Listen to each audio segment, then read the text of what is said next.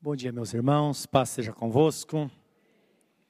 Eu quero convidá-los a abrir a Bíblia para a nossa leitura nesta manhã. Nós vamos ler o livro de João, capítulo 3, versículo de 1 a 8, história bem conhecida. E vamos orar. Lembrando que a Bíblia Sagrada diz que toda palavra que nós ouvimos é uma palavra com um propósito. É Deus falando conosco. É uma palavra para o momento, para que seja considerada. Como Deus disse, a minha palavra não tornará para mim vazia, antes cumprirá aquilo que me apraz.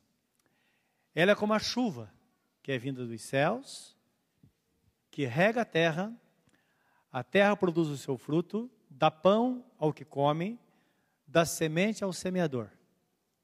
Antes que ela volte para Deus antes que ela volte para o céu como, em forma de vapor, para chover e suprir a necessidade novamente. Deus diz assim é minha palavra. Então creia que Deus sabia que você estaria aqui nesta manhã. Esta palavra é para você. Amém? E quanto mais simples, mais diretiva, mais esclarecedora for a palavra, tanto mais nós a compreendemos e o seu efeito será maior, será mais eficaz na nossa vida. Amém? Vamos orar, pedir que o Senhor nos abençoe.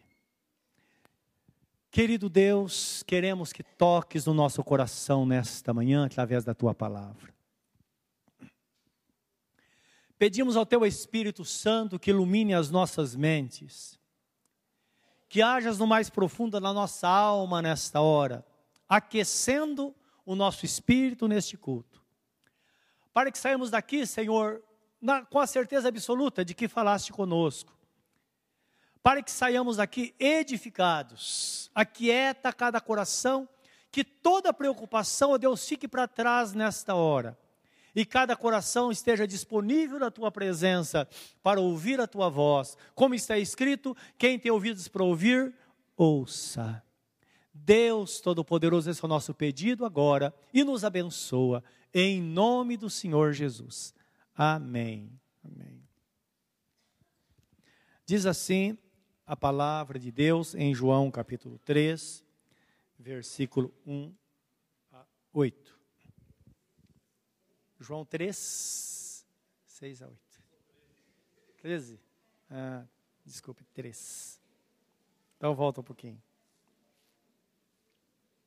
por favor.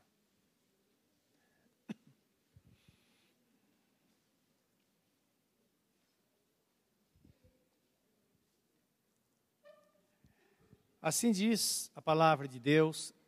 E havia entre os fariseus um homem chamado Nicodemos, príncipe dos judeus.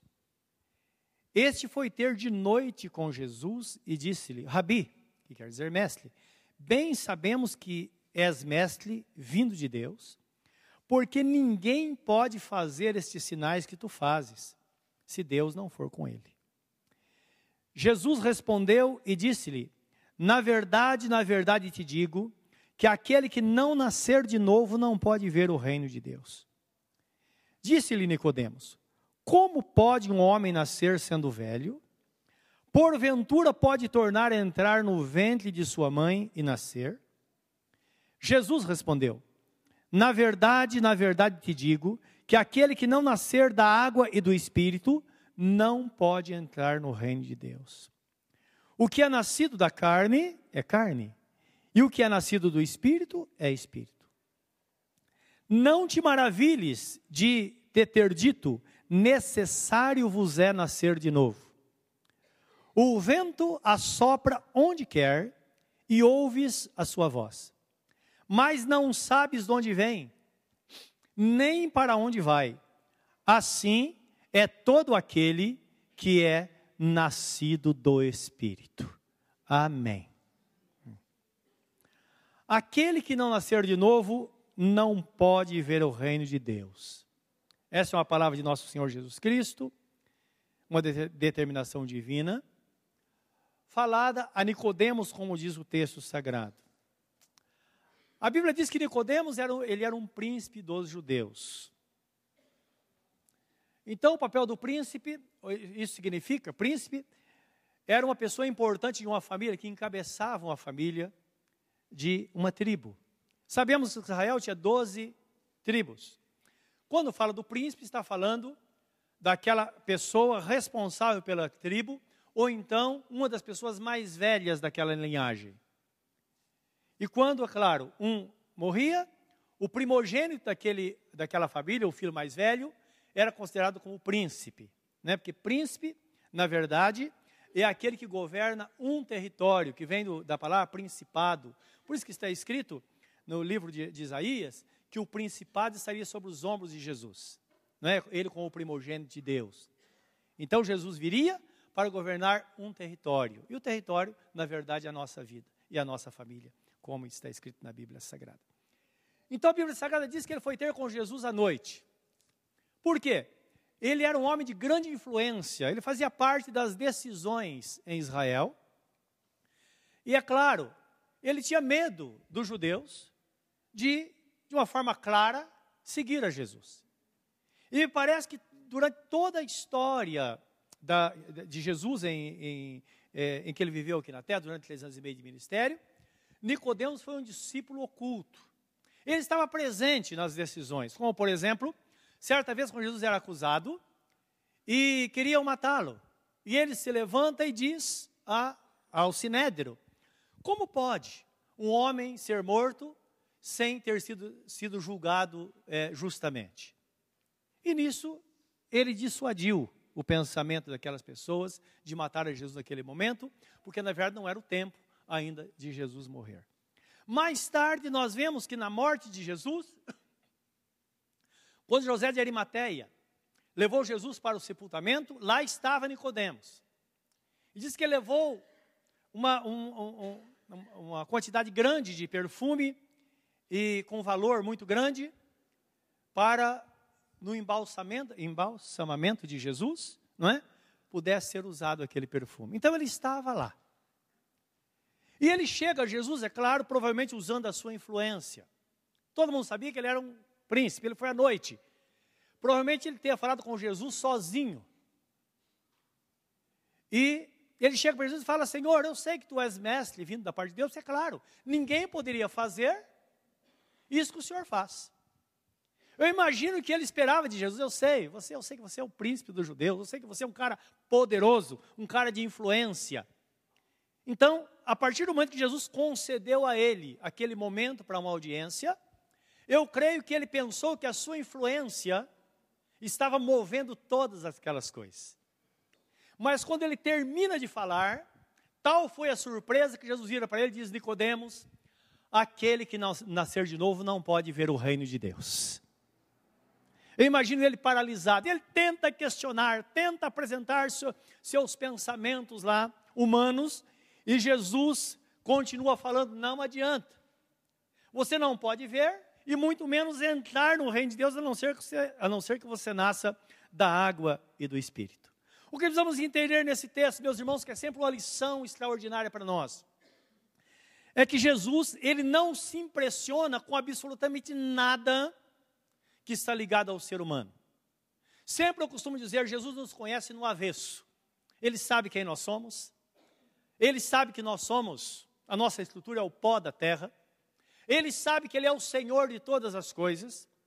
E Ele quer simplesmente que entendamos o que Deus determina na Sua palavra. Deus diz: Sabei que eu sou Deus, e vós sois ovelhas do meu pastoreio.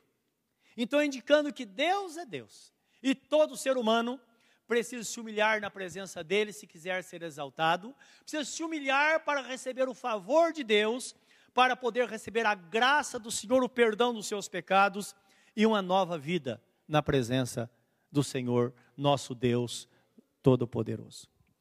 O que nós precisamos saber? Quando Jesus Cristo fala de uma forma tão categórica sobre o novo nascimento, ele indica que isso significa, meus irmãos, uma conversão sincera para uma mudança eficaz. É interessante isso.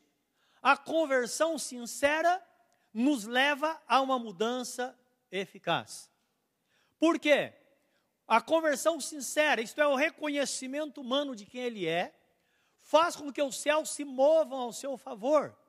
Então, faça com que Deus mostre a sua boa vontade para conosco, desde que mostremos também boa vontade para com Ele. Se nós analisarmos a Bíblia Sagrada, quando o Senhor nosso Deus, ou melhor, desculpa, quando Jesus, ele nasceu, os anjos que se apresentaram àqueles pastores, eles disseram, eles diziam, eles cantavam, uma legião de anjos cantavam e diziam: glória a Deus nas maiores alturas, paz na terra e boa vontade para com os homens. Saiba que Deus tem boa vontade para com a sua vida. Deus tem boa vontade para com a nossa vida. Deus tem boa vontade para com os homens, para todos aqueles que se achegam a Ele, para todos aqueles que, que desejam achegar-se a Ele. Agora Ele espera, meus irmãos, que tenhamos, tenhamos boa vontade para com Ele, não é? Que digamos, Senhor, o Senhor sabe que eu sou, e eu estou aqui na Tua presença, porque eu desejo também, Senhor, ter uma nova vida. Se você é uma pessoa que já teve essa experiência e vive com Deus, a humildade deve permanecer. Senhor, eu estou aqui, eu preciso de Ti a cada manhã.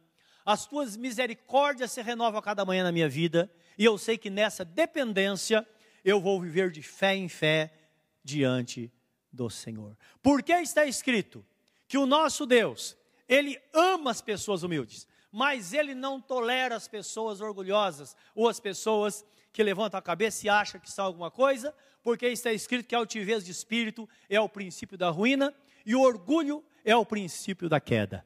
Então, que Deus quer realmente que dependamos inteiramente dele na nossa vida, porque aí, meus irmãos, vamos entender o nosso chamado. Que quando Deus, ele se depara conosco, quando uma pessoa se coloca diante do Senhor, significa que ali está concretizando aquele plano de Deus de chamar o homem para a salvação. Aquele a quem Deus conheceu, agora precisa ser chamado. E mostra a eficácia e o poder desse chamado, que às vezes nós não temos noção. Não temos noção, tanto é que tem pessoas que muitas vezes teve um encontro com Deus, mas isso foi uma coisa tão superficial, sem muita profundidade, porque não entendeu esse encontro com o Senhor, e muitas vezes tem simplesmente com uma mudança de religião. Aí eu optei. Assim como eu entrei no caminho, eu posso sair. Não entende a grandeza desse chamado, que céus e terra se movem. O inferno é posto em servidão, para que você possa então se curvar diante do Senhor e seguir este caminho em vitória diante dele.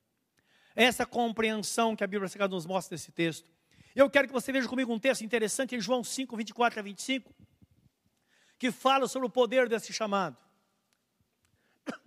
Quando Jesus ensina aos seus, fala aos seus discípulos,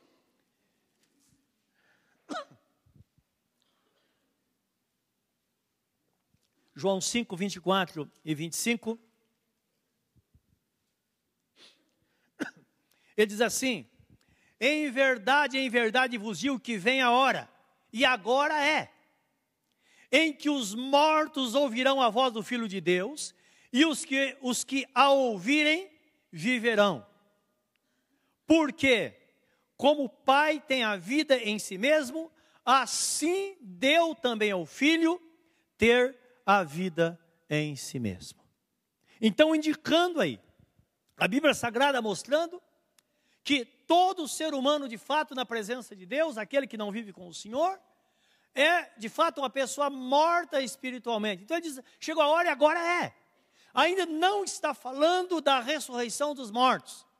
Está falando de um chamado para a vida, um chamado tão poderoso, meus irmãos, que quando Deus, diante de uma prostração total do povo de Israel, ele fala através do profeta Ezequiel, dando a ele uma visão, porque o povo de Israel estava realmente sentindo o que realmente eles eram. Então o texto fala que eles se viam na sepultura, eles estavam como mortos, isto é, a emoção da vida tinha ido embora. E eles perceberam agora que não havia razão para viver, eles estavam totalmente separados de Deus. Porque o próprio Espírito Santo de Deus estava trabalhando para convencê-los disso. Então aí o cenário foi preparado para que Deus desse uma visão ao profeta Ezequiel, que é chamada de visão de ossos secos que está em Ezequiel 37, depois dá uma olhadinha em casa, que é um texto bastante longo, onde Ezequiel tem uma visão e vê um vale muito grande. E esse vale estava cheio de ossos secos, mas o texto diz que eram ossos sequíssimos. Então tudo indica que eram ossos é, que estavam espalhados pelo campo, indicando que pessoas que há muito tempo estavam mortas. E os ossos estavam todos separados do corpo, não existia um corpo completo. A cabeça estava para um lado, os braços para outro, os pés para o outro. Então, o, vaso, o aquele grande vale estava cheio de ossos. E Deus disse, Ezequiel, o que, que você está vendo? Ele disse, estou vendo um, um vale de ossos secos e os ossos estão sequíssimos. E Deus pergunta a ele, Ezequiel, porventura poderão reviver esses ossos? Ezequiel disse, Senhor, tu sabes. Você já passou por uma situação, uma dificuldade, você fala com Deus, Senhor, agora só o Senhor? Essa é a situação que ele estava vendo ali.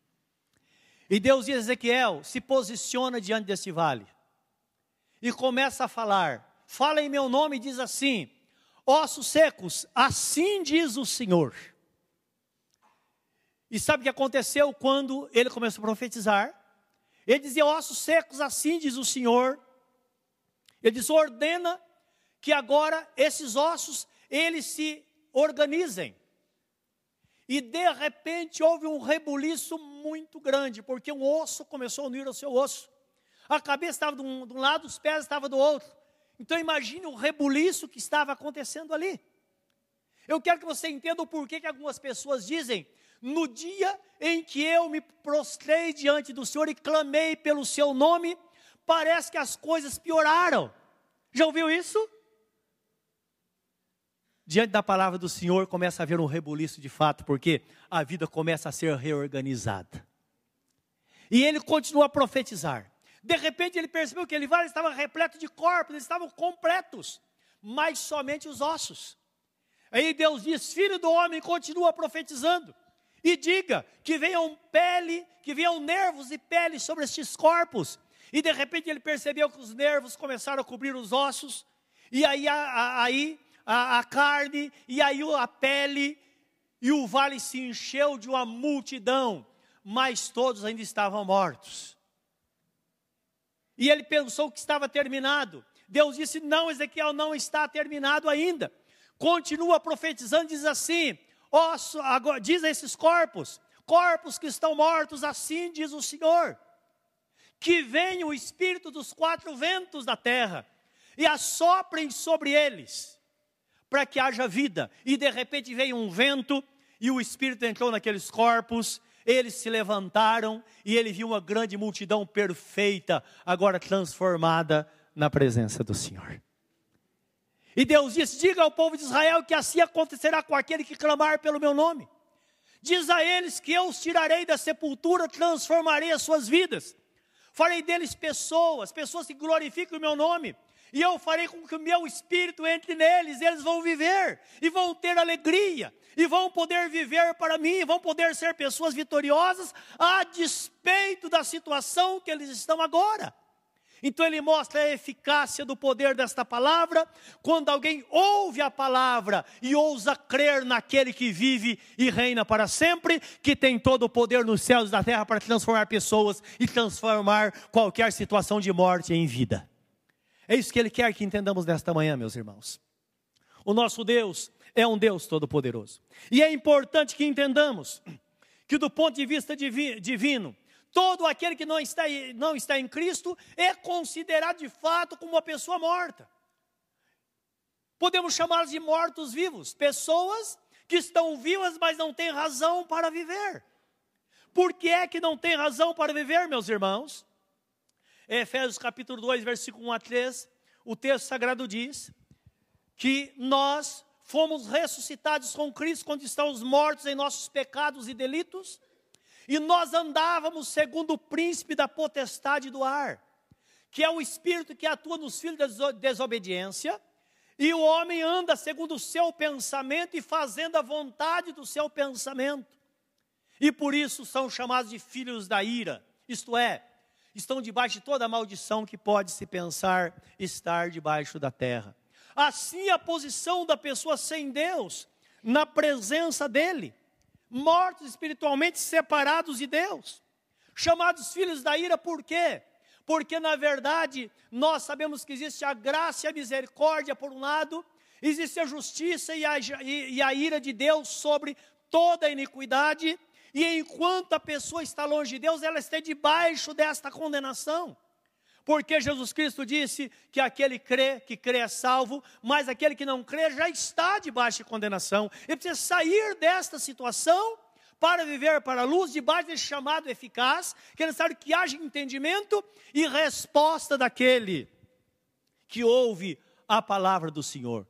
É por isso que todas as vezes que os discípulos falavam desta posição humana, e do ponto de vista divino, as pessoas diz que eles compungiam-se em seus corações, isto é, eles sentiam aquilo que está, aquela verdade proclamada, e eles voltavam para os apóstolos e diziam: Varões, irmãos, o que devemos fazer agora para que sejamos salvos? E sempre eles diziam: Creiam no Senhor Jesus Cristo, para que sejam salvos. Arrependam-se dos seus pecados, se convertam ao Senhor, porque converter significa dar meia volta significa que a pessoa está indo por um caminho e de repente, puxa vida, eu errei a entrada. Muitas têm que andar quilômetros, mas lá vai ter um retorno. Hoje pode ser o retorno para a sua vida, momento que você está aqui, na presença de Deus, diante do Senhor, e Ele te chama para uma vida nova na presença dEle. É isso que a Bíblia Sagrada nos apresenta, meus irmãos, nesse texto. Por quê? Haverá um segundo chamado. Eu quero que você volte comigo em João 5, 26 a 29, porque nós vemos 25 e 26, onde nos mostra que, na verdade, Deus nos prepara para um segundo chamado. E esse chamado fará com que agora os mortos, aqueles que morreram fisicamente, porque a morte física, meus irmãos, é o selo da eternidade. Guarde isso no seu coração. Existem pensamentos de que o homem terá segunda chance depois da morte. Nós sabemos que Satanás ele tenta fazer, fazer isso com o homem durante toda a história da humanidade. Por isso que existem pessoas que insistem e creem na, re, na reencarnação, dizendo que o homem tem chance, ele vai voltar, ele vai se aperfeiçoar, ele vai se livrar do karma que o acompanha é tudo bobagem. A Bíblia Sagrada diz em Hebreus 9, 27, porque o homem está ordenado a morrer uma só vez, vindo depois disso o juízo. Assim como Jesus morreu uma vez e voltará pela segunda vez vivo para fazer justiça e levar a sua igreja para a eternidade. Então guarda isso no seu coração. A morte sela a vida de uma pessoa. Nós estamos escrevendo a nossa história. É como uma carta que está sendo escrita. Quando a pessoa morre, essa carta é selada e conduzida à presença do Senhor. Por isso que está escrito: e o pó volte ao pó de onde foi tirado, da, volte à terra de onde foi tirado, e o Espírito volte a Deus que o deu. Então guarde isso no seu coração.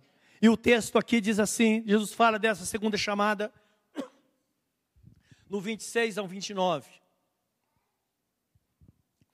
Então o texto fala, porque como o Pai tem a vida em si mesmo, assim deu também ao Filho ter a vida em si mesmo. E deu-lhe o poder de exercer o juízo, porque é o Filho de Deus. Não vos maravilheis disso, porque vem a hora em que todos que estão nos sepulcros ouvirão a sua voz. E os que fizeram o bem sairão para a ressurreição da vida, e os que fizeram o mal para a ressurreição da condenação.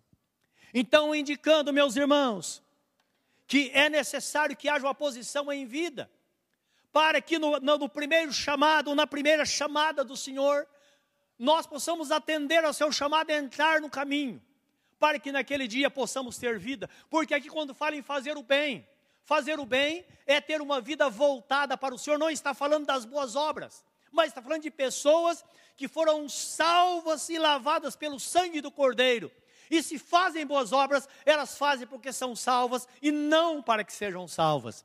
Porque está em Efésios 2:8, porque pela graça sois salvos por meio da fé. Isso não vem de vós, é dom de Deus, não vem por obras para que ninguém se glorie. Então, por isso o texto sagrado diz: aquele que nascer da água e do espírito entrará no reino de Deus. Nascer da água e do espírito tem um significado muito grande. É importante entender que a água primeiro significa a palavra e depois o batismo. A Bíblia Sagrada nos diz, em João 15,3: Vós estáis limpos pela palavra que eu vos tenho falado. Porque quando nós recebemos a palavra, é como aquele profeta diante do, do vale de ossos secos. Enquanto estamos recebendo a palavra, ela está produzindo vida em nós, ela está nos tirando da sepultura, ela está transformando o nosso interior, ela está trazendo coisas novas para a nossa vida, para que, vamos em, para que vivamos então em novidade de vida, como está escrito.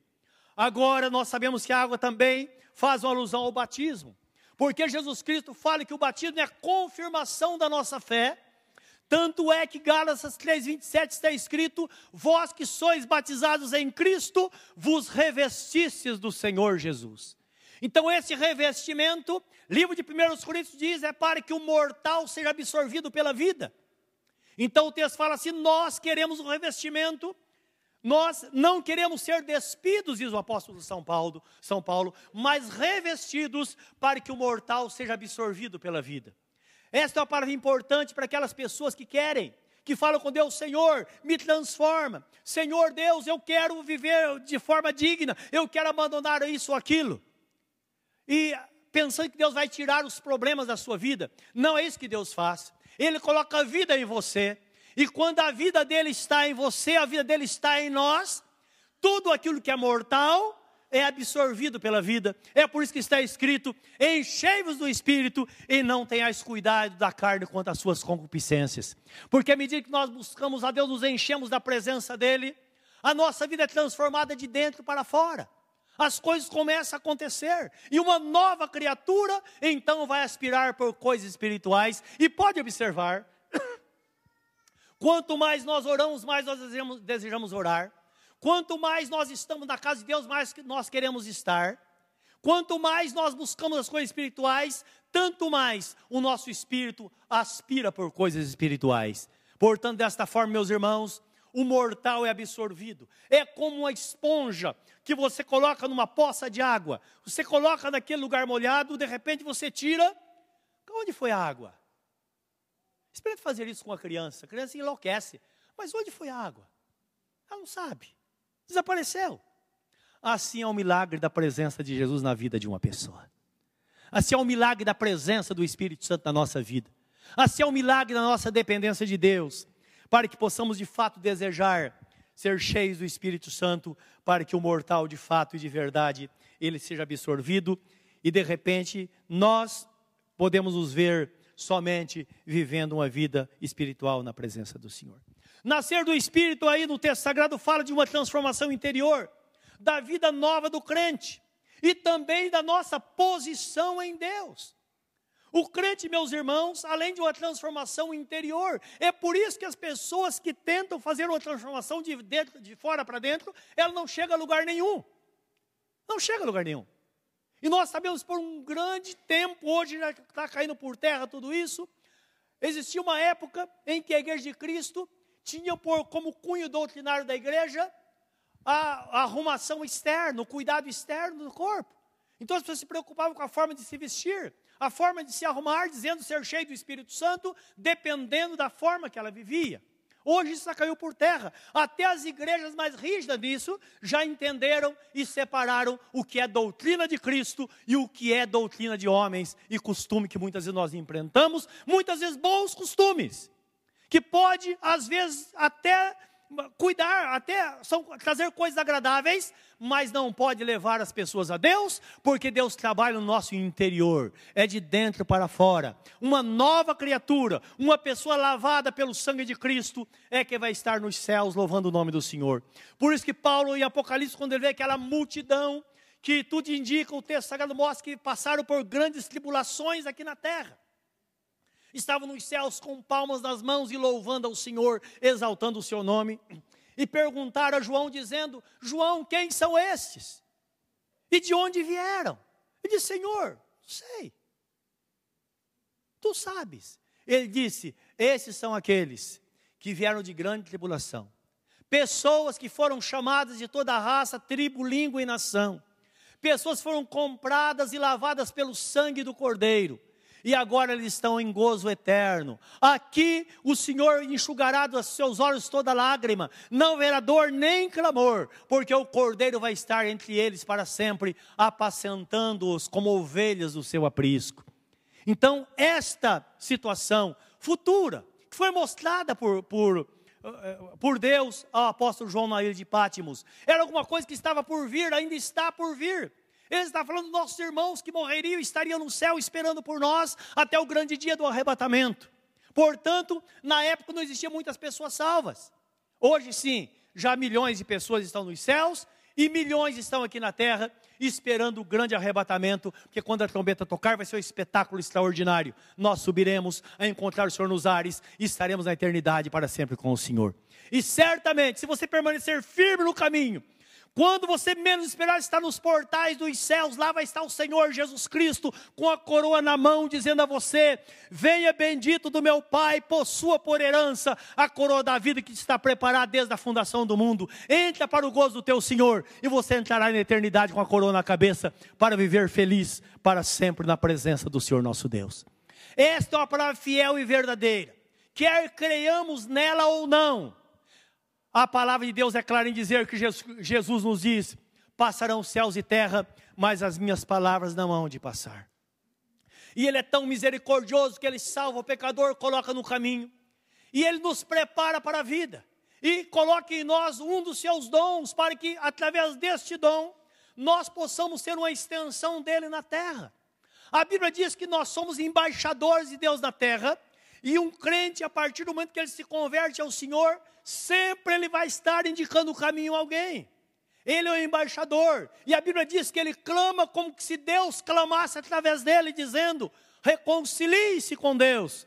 E é desta forma que de fé em fé nós vamos expandindo o reino de Deus, transmitindo esta palavra, porque na verdade a salvação é transferível nesse aspecto. Você é uma pessoa salva, você pode ser um salvador daquele que está longe do Senhor. Você pode ser um salvador para trazer de volta aquele que se perdeu. Você pode ser usado por Deus com o mesmo efeito do livro de Ezequiel, porque quando você fala a verdade do Senhor, o poder transformador entra na vida de uma pessoa, faz ela pensar a sua vida, e de repente ela está na casa do Senhor, também transformada, testemunhando e passando esta palavra para outro. Eu quero que você veja comigo Agora lendo em 2 Coríntios capítulo 5, 17 a 20. Que palavra Deus nos fala nesta nesse texto, mostrando-nos realmente o que de fato acontece quando uma pessoa se rende ao Senhor Jesus Cristo. Mostra esse poder transformador, que às vezes nós nem entendemos como é que Deus pode fazer isso. Ele faz através do poder do sangue de nosso Senhor Jesus que foi derramado por nós lá na cruz do Calvário. Colossenses 5:17, segundo, desculpe, segundo aos Coríntios 5:17 até o 20. Até o 21. Diz assim: Assim que se alguém está em Cristo, nova criatura é. As coisas velhas já passaram, e eis que tudo se fez novo. Esta é a posição de uma pessoa em Cristo. A sua vida nova. E tudo isso provém de Deus, que nos reconciliou consigo mesmo por Jesus Cristo e nos deu o ministério da reconciliação. É o dom, é o poder da palavra, para que você possa testemunhar, falar às pessoas que precisam ter suas vidas transformadas. Isto é, Deus estava em Cristo reconciliando consigo o mundo não lhes imputando os seus pecados, e pôs em nós a palavra da reconciliação. De sorte que somos embaixadores da parte de Cristo, como se Deus por nós rogasse. Rogamos-vos, pois, da parte de Cristo, que vos reconcilieis com Deus, ou que vos reconcilieis com Deus. Aquele que não conheceu o pecado, o fez pecado por nós, para que nele pudéssemos, para que nele fôssemos feitos justiça de Deus. Sabe o que significa isso? Uma pessoa morta, agora ela está mudada, ela está transformada, ela ressuscitou dentre os mortos, isto é, uma ressurreição espiritual. Agora ela está na presença de Deus. Deus coloca nesta pessoa um dom, ela se torna embaixador de Deus. Você sabe que embaixador de Cristo na terra significa um representante legal dele na terra. O que acontece com o embaixador de um país? Ele se coloca numa posição que em qualquer lugar do mundo, digamos que tem a embaixada é, americana aqui, ou de qualquer outro país aqui no Brasil. O Brasil é um país pacífico, então tem paz com todos os países. Vamos mudar um pouco. Tem aqui um, um peruano. Ele está passando por um problema. Aconteceu algo e a polícia vai prendê-lo. Ele entra na, na embaixada peruana. Existe um limite. Quando ele pisa ali, ele está no país dele.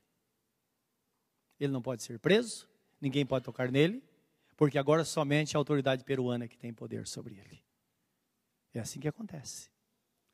É um lugar de refúgio. Lembra das cidades de refúgio no Velho Testamento? Dizia se uma pessoa cometer um pecado grave, ela matar alguém por engano, alguma coisa ou legítima defesa, a lei dizia se matou, morreu. Olho por olho, dente por dente. É o que a lei dizia. Mas se ela entendesse isso e fugisse para uma cidade de refúgio, ele entrava na cidade e ali ninguém podia tocar na vida dele. Era o refúgio dele. Ali ele seria julgado com justiça. Ele ia poder se defender. O derramador de sangue não atingiria. Eu quero que você saiba que o derramador de sangue está por aí para tirar a sua vida, para te matar espiritualmente, para te matar fisicamente, para fazer grandes males a você. Mas se você está na embaixada de Cristo, você está em Cristo, como diz o Salmo 91, aquele que habita no esconderijo do Altíssimo, a sombra do Onipotente descansará. É o seu lugar de refúgio ali mal nenhum vai te suceder, praga alguma entrará ali no, na sua tenda, na sua vida, nada pode te tocar. É por isso que está escrito em 1 João capítulo 5, versículo 18, que aquele que é nascido de Deus é conservado por ele, o maligno não lhes toca. Se você estiver na cidade de refúgio, na embaixada de Cristo, isso é com sua vida voltada para Ele, vivendo de todo o seu coração, certamente mil cairão ao teu lado, como está escrito, dez mil à tua direita, mas tu não serás atingido, porque somente com os teus olhos olharás e verás a recompensa dos teus inimigos, que virão a ti por um caminho, mas por sete fugirão da tua presença, porque Deus está com você. É isso que Deus quer que entendamos. É o que acontece e a nossa posição, a posição daquele que está vivendo com o Senhor a pessoa que serve a Jesus, a pessoa nascida de novo, a pessoa nascida da água e do Espírito, que tem um, um, uma proposta de vida com Deus. O texto fala que ele é como o vento. Já parou para pensar nisso? Nicodemos não entendia, ele diz Nicodemos. O nascido de novo é como o vento. Ninguém sabe de onde vem nem para onde vai, mas ouve-se a sua voz. Significa que você está passando. Aqui está falando de momentos, às vezes, de grandes mudanças na vida de uma pessoa. Grandes mudanças. Porque a partir do momento que a pessoa busca Deus, Deus o conduz no lugar que ela deve estar. Deus move as coisas para que esta pessoa viva debaixo da sua graça. É isso que Deus quer que entendamos, meus irmãos. Então o texto fala aqui de uma pessoa, o texto fala assim: o vento assopra onde quer e ouves a sua voz, mas não sabes de onde vem nem para onde vai. Assim é todo aquele que é nascido do Espírito. Isto é, os filhos de Deus são sempre guiados pelo Espírito de Deus, meus irmãos. Romanos capítulo 8, 14 diz assim: que todo aquele que está vivendo com Deus, ele é dirigido pelo Espírito de Deus.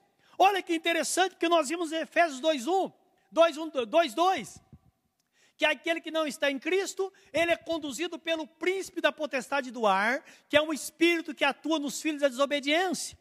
Então conduz esta pessoa à mentira, conduz às situações de dificuldade. Mas o Espírito Santo não. Ele conduz à verdade, ele conduz a uma vida plena. E você pode passar por grandes mudanças. Quantas pessoas às vezes passam pelo vale da sombra da morte, mas depois elas percebem que Deus as levou ao paraíso. É assim que Deus faz. Assim é a vida cristã. É assim que faz com que a vida cristã valha a pena, valha a pena por isso que é necessário termos uma vida de fé na presença do Senhor.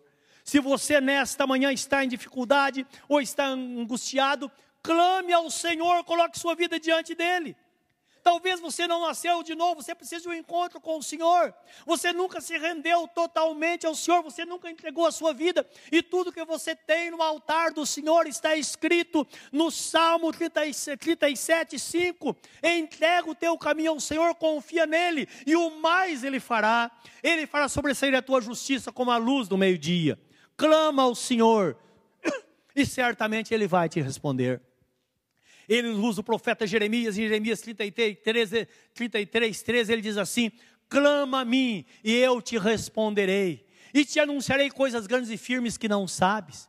Talvez a pessoa fique, ou às vezes a pessoa fica numa angústia muito grande por uma situação, ela está pegada a uma situação, está uma vida angustiada, ela não sabe o que Deus tem para ela.